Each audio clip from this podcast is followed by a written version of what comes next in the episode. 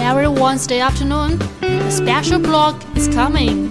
You will experience things you have never imagined before. We have everything you're interested in. Just in blog things. Don't miss it.